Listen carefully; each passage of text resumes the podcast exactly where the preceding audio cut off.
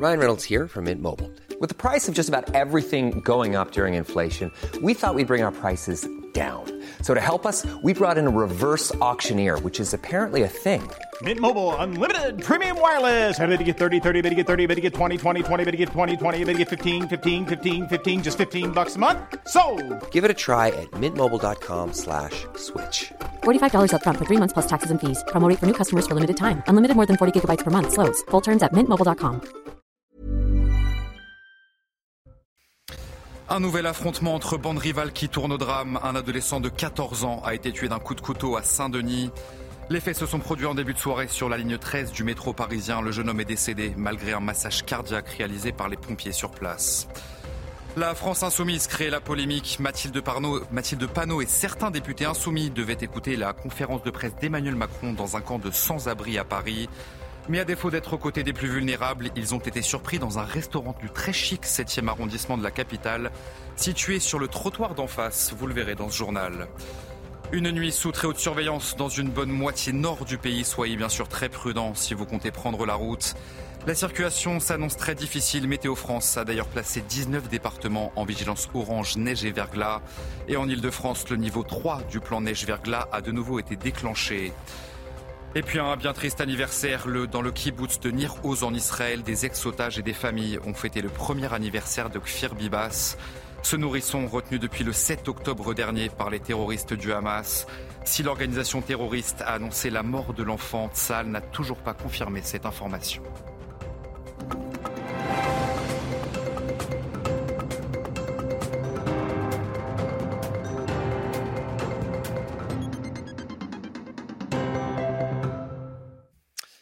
Bonsoir à tous, très heureux de vous retrouver sur CNews pour l'édition de la nuit. Un drame est donc survenu ce mercredi soir à Saint-Denis. Un adolescent de 14 ans a été tué d'un coup de couteau lors d'un affrontement entre bandes rivales.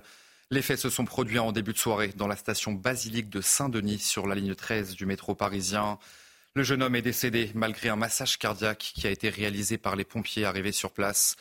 Je vous propose d'écouter une première réaction, celle de Rela Belladj du syndicat SGP Police. On sait qu'il y avait trois, quatre personnes, on n'en sait pas beaucoup plus, et on sait qu'il y avait au moins une fille avec euh, qui accompagne ces personnes-là, et euh, on sait que bah, ils sont en fuite tout simplement.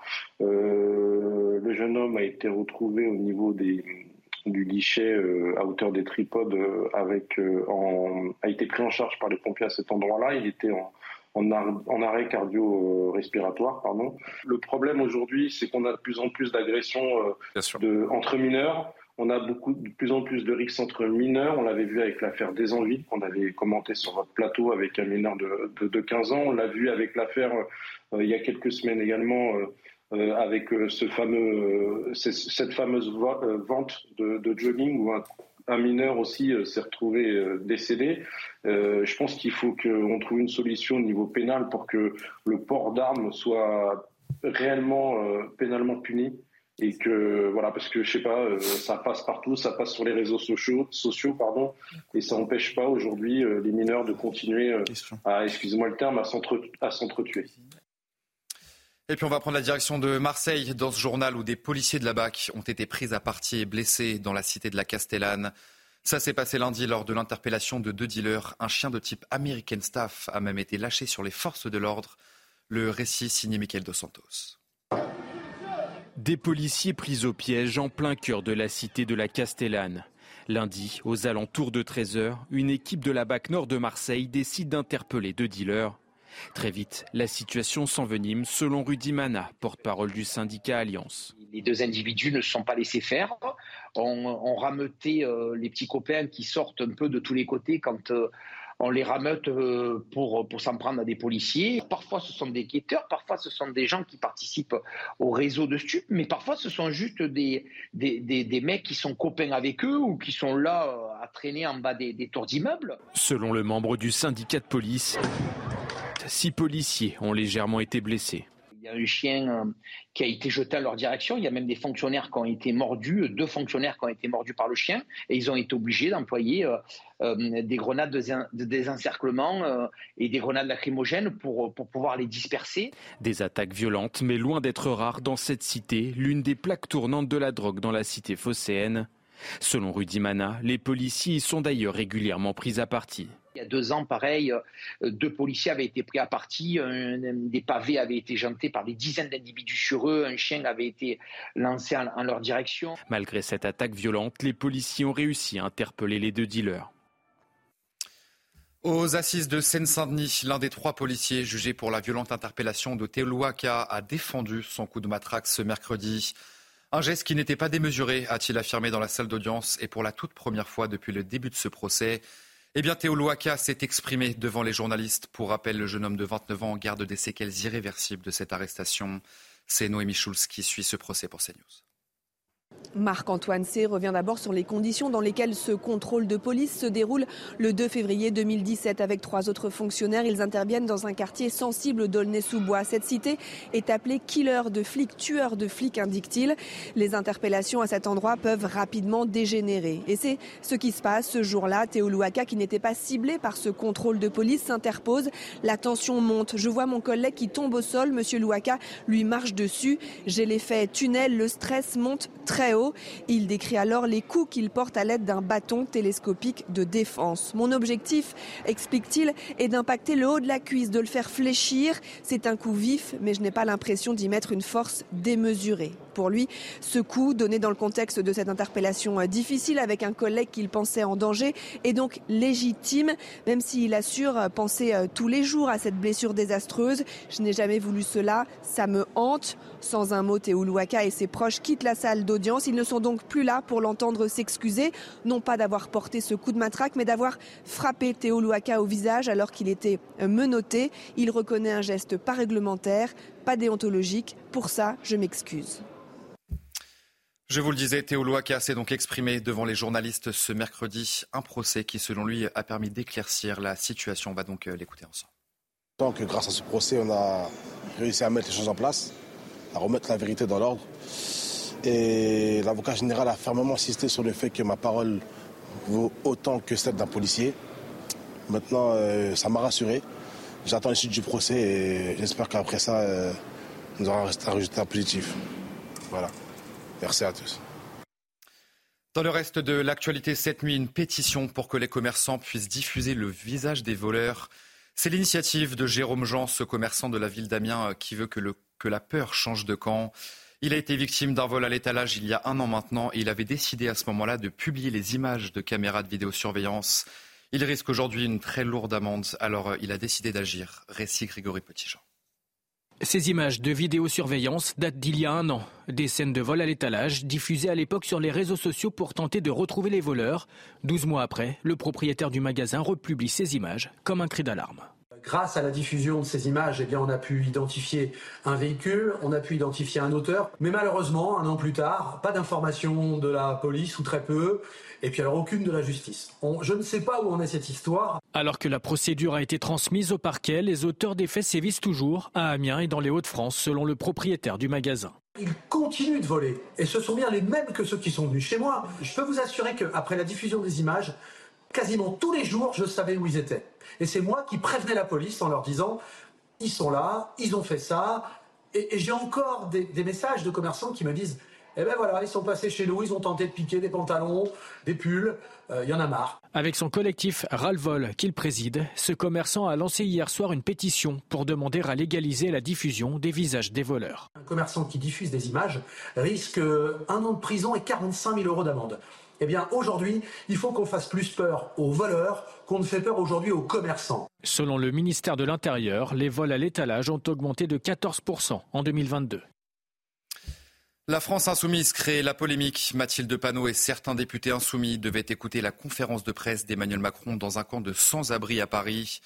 Mais à défaut d'être aux côtés des plus vulnérables, eh bien, ils ont été surpris dans un restaurant du très chic 7e arrondissement qui est d'ailleurs situé sur le trottoir d'en face. Michael Dos Santos, Raphaël Lazreg, Laurent Sélarié. Mathilde Panot, après la conférence de presse d'Emmanuel Macron. J'ai écouté cette conférence de presse, effectivement, de 2h20, extrêmement longue. Euh, je l'ai écoutée depuis ce campement, ici à Solferino. Mathilde Panot, pendant la prise de parole du chef de l'État. Sur cette photo, la présidente du groupe LFI à l'Assemblée nationale dîne aux côtés d'autres insoumis, attablés dans un restaurant du très chic 7e arrondissement de Paris. Pourtant, tous étaient censés écouter le président sur le trottoir d'en face. Un campement de sans-abri avec qui il devait passer la soirée de 18h à minuit. Objectif de cette opération, interpeller en direct le chef de l'État aux côtés de l'association Droit au logement. Partager une galette des droits avec les personnes présentes, mais aussi assister à une veillée solidaire. Certains des députés se sont même mis en scène, comme William Martinet, député Les Filles des Yvelines. C'est assez rudimentaire. On a un barnum, il y a des tentes dessous, des matelas gonflables pour nous protéger du froid. Alors là, vous voyez l'écharpe tricolore, ça veut dire que c'est la tente d'un député. Donc ici, c'est la mienne. Contactée par téléphone, une cadre parlementaire du groupe La France Insoumise dénonce une fausse polémique créée par les partisans d'Emmanuel Macron. Cette dernière invite même le chef de l'État à traverser la rue pour aider les SDF. Faites attention, une nuit sous très haute surveillance dans une bonne moitié nord du pays. Soyez bien sûr très prudents si vous devez prendre la route. Puisque la circulation s'annonce très difficile, Météo France a placé 19 départements en vigilance orange, neige et verglas. Et en Ile-de-France, le niveau 3 du plan neige-verglas a de nouveau été déclenché. On va faire le point sur le terrain. Dans l'Essonne, Maxime Leguer a fait l'Azrec sur place. Prudence et vigilance, voilà les mots d'ordre de la préfecture d'Île-de-France, notamment sur les axes routiers. Ici, on craint l'arrivée de la neige et la formation du verglas qui rendrait les routes impraticables.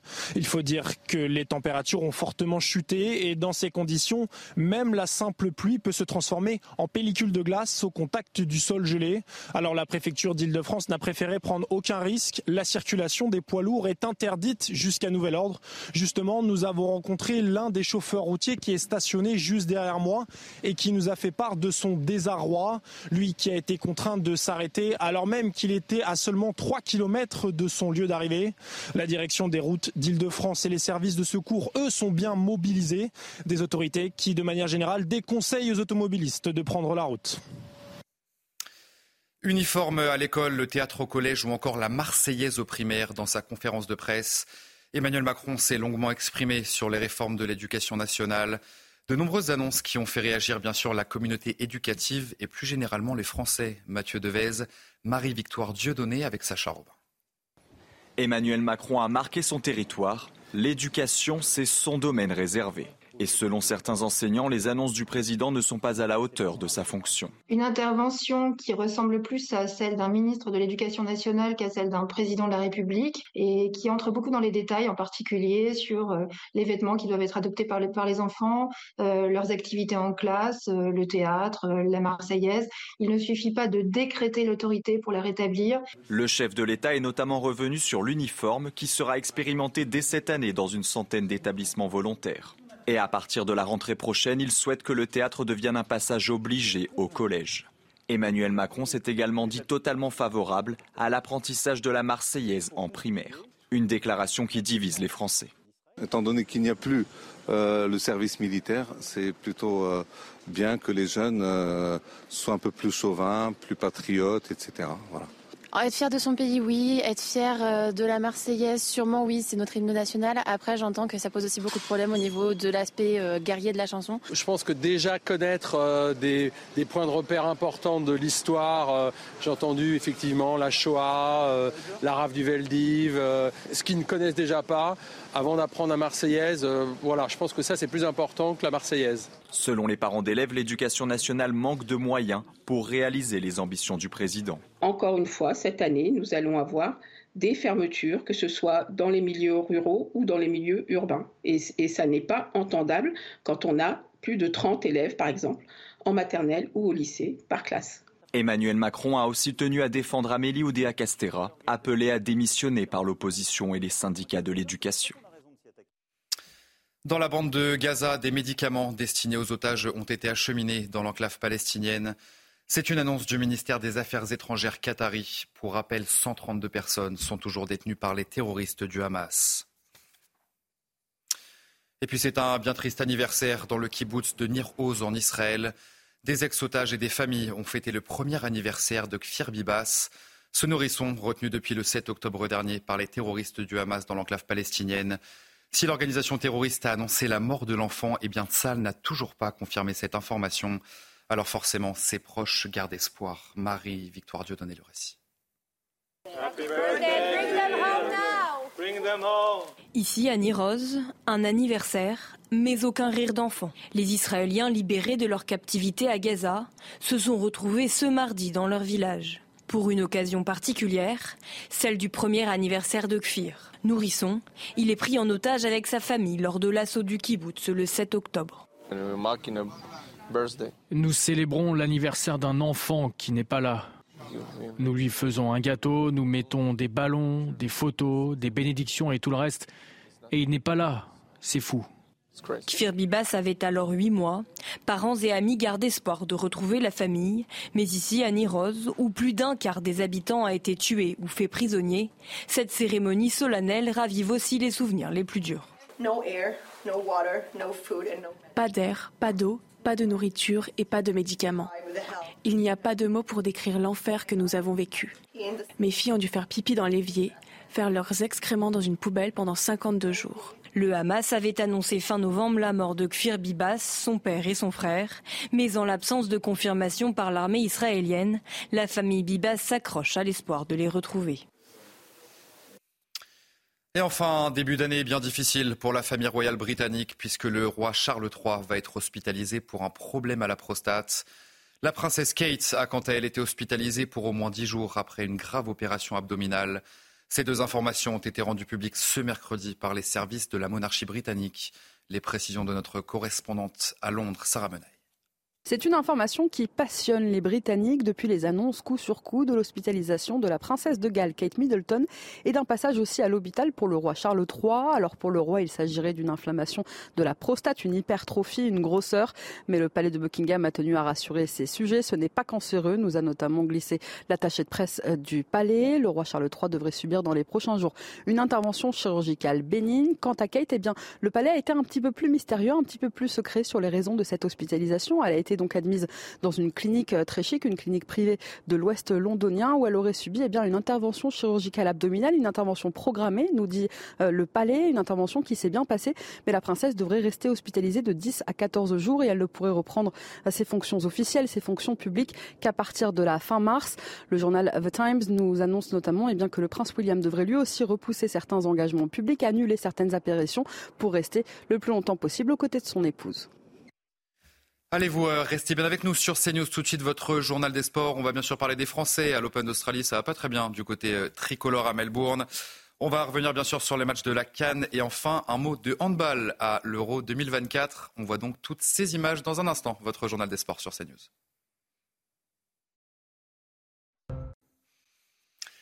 Et on ouvre donc ce journal des sports avec du tennis et la triste défaite de Caroline Garcia face à Magdalena Freck au deuxième tour de l'Australian Open.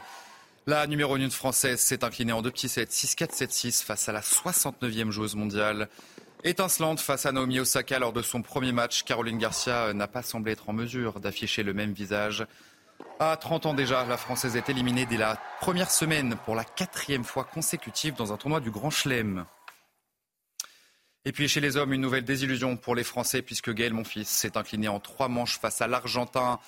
Thomas Martin Etcheverry, un, une défaite en 3-7 de la Monf 6-4, 6-4, 6-4. Le Français a réussi quelques coups spectaculaires comme à son habitude, mais n'a pas réussi à maintenir ce niveau. Pour s'en sortir donc face au 32e joueur mondial, toujours pas de 122e victoire pour mon fils en Grand Chelem, qui serait d'ailleurs synonyme de potentiel record dans le tennis français. Puis on passe au football dans ce journal des sports. Et le Maroc qui a parfaitement réussi son entrée en lice lors de la Cannes face à la Tanzanie. Les Marocains ont tout simplement été trop forts. Dès la 30e minute de jeu, le capitaine Romain Seyss montre la voie à ses coéquipiers en ouvrant le score, vous l'avez vu à l'antenne. Et au retour des vestiaires, Unai et Nessiri offrent définitivement donc la victoire au Lion de l'Atlas. Le score final de ce match, vous l'aurez compris, 3 buts à 0. Le Maroc prend logiquement la tête de son groupe. Et puis un autre match dans ce groupe F, puisque le Congo affrontait la Namibie. Un match qui s'est terminé sur euh, un score match nul, donc un but partout à, la 23e minute. Les Congolais se font surprendre sur une touche jouée rapidement par les Zambiens. Mais quatre minutes plus tard, les Congolais reviennent au score grâce à Johan Wissa. Le prochain match, ça sera ce dimanche face au Maroc. On va terminer ce journal des sports avec un mot de handball après un premier tour préliminaire conclu par une victoire de prestige face à l'Allemagne. Les handballeurs français s'apprêtent à affronter la Croatie pour leur premier match du tour principal dans cette compétition. On voit tous les enjeux de ce match avec Louis Vixet. Pour les Bleus du hand, les choses sérieuses commencent vraiment aujourd'hui. Ah oui, on va rentrer dans le dur là directement avec nos amis croates qui, bah, qui auront un cœur de, de gagner contre nous. Je ne sais pas exactement quand est-ce que c'était leur, dernière euh, euh, victoire contre la France, mais ça doit remonter euh, quelques années. En grande compétition, cela remonte à 2019, en Allemagne déjà lors du mondial. Cinq ans plus tard, les Bleus sont toujours aussi favoris. Et si des doutes sont nés après le nul face à la Suisse, ils se sont vite évaporés avec une victoire de patron face à la National Mannschaft. On a réussi à trouver nos affinités, nos ajustements, notre jeu rapide vers l'avant et ce qu'on ce n'avait pas, pas su bien faire contre euh, la Suisse. Et donc, euh, c'est de bon augure pour la suite. Championne olympique en titre, la France avance à son rythme dans cet euro, sûre de sa force. On est tellement conscient de, ce qu'on est capable de faire qu'il n'y a, a, pas de doute qui plane euh, au-dessus de cette équipe. Je pense qu'on a quand même un effectif de, de grande qualité avec beaucoup d'expérience, que ce soit de manière individuelle et, et, collective aussi. On a un groupe quand même qui joue ensemble depuis maintenant pas mal de temps. Après Düsseldorf et Berlin, c'est désormais à Cologne que les Bleus doivent assouvir leurs ambitions dans un tour principal relevé avec la Croatie, puis l'Islande, l'Autriche et la Hongrie. Allez voir, restez bien avec nous sur CNews. On se retrouve dans un instant pour un prochain journal et nous reviendrons sur ce nouvel affrontement entre bandes rivales qui tourne au drame puisqu'un adolescent de 14 ans a été tué d'un coup de couteau à Saint-Denis. Les faits se sont produits en début de soirée sur la ligne 13 du métro parisien. Le jeune homme est décédé malgré un massage cardiaque réalisé par les pompiers. On vient donc sur cette information dans un instant. Bonne nuit sur CNews et je vous dis donc à tout de suite pour un prochain journal. Retrouvez tous nos programmes et plus sur cnews.fr.